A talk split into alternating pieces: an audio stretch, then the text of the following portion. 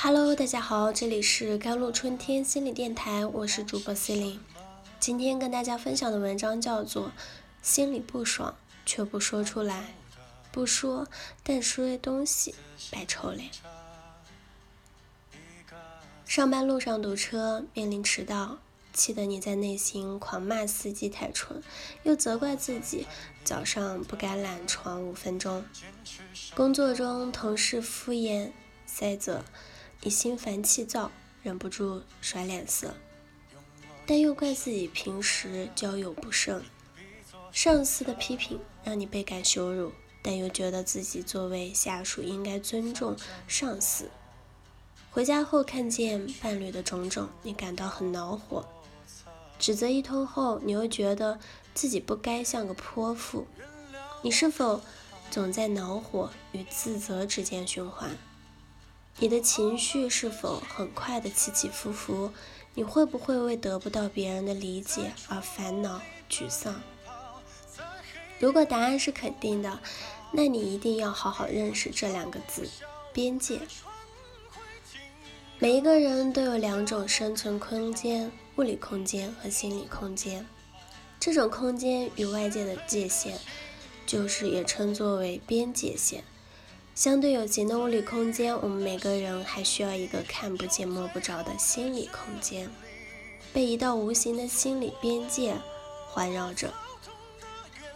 心理边界视作心理围墙，为我们确定了一个心理范畴，我们可以在这个范围内探索内部和外部世界。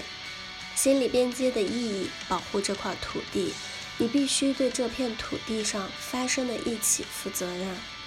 土地的边界和保护土地的手段，墙与篱笆，什么是我的，什么是我的，我应该对什么负责任，我不应该对什么负责任，把有益的留在我的院子里，把有害的挡在篱笆外，保护我不受伤害。很多人在生活人际经常感到恼火或者自责，往往是分不清自己的边界与外界他人的边界。马克他就从来不拒绝别人，每次别人无谓的占用了他的空间，他都很烦恼。但他每次还是对自己说：“别人当我是朋友才这么做的，我应该感恩。”未能保护自己的边界的后果是，不但会把人际关系搞得一塌糊涂，还会给自己制造不必要的压力，使得每天都像生活在危机当中。这种方式的问题是分不清什么是自己的，什么不是自己的，导致自己该负责未能负起责任，不该自己负责的自己又感到自责，而且也不知道外界在哪里越过了你的界限，也不知道你的界限到底在哪里。方云回到家，看见老公躺在沙发上看电视，孩子趴在地上玩。内心就很生气，立马就拉下脸走进厨房，弄得乒乒乓乓，摔柜门啊，摔铲子。老公和孩子一脸的莫名其妙。这种方式的问题是，你试着保护自己的边界，但保护的手段却是无效的。你未能清晰的表明自己的边界，也未能让别人尊重你的边界。别人知道你生气了，但是不知道你为什么生气。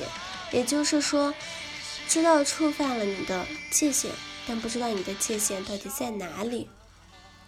还有一个，胡辉开车载着老公去办事，路上不小心蹭了别人的车，对方气势汹汹的，胡辉就与他理论，而老公想尽快的解决，息事宁人，这让胡辉感到很憋屈。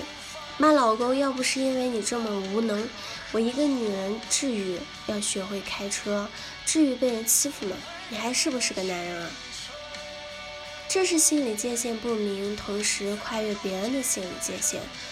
而那些建立起清晰的心理边界的人，在与他人或者外界的互动中，能够掌握：第一，与他人建立亲密关系。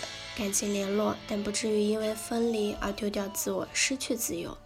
第二点，对他人说恰当的不，而不必担心失去对方的二爱。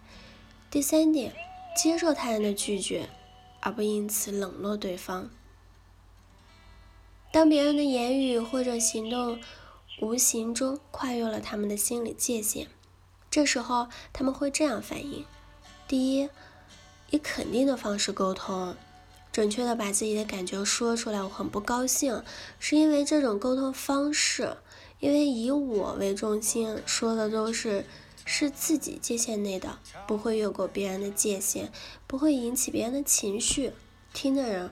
也因此不会产生对抗的心理。第二点是接受对方的情绪，同时给自己时间，不急，想想怎么跟他说，先听听他怎么说。虽然对方无意中跨越了我们的界限，但我们一定保持心里的弹性，接纳对方的情绪，但不让他侵犯我们的边界，这样就保护了双方。边界清晰的人，知道每个人都有自己的心理界限，也能分清别人的界限，所以就不会轻易的让他人入侵你自己的界限。好了，以上就是今天的节目内容了。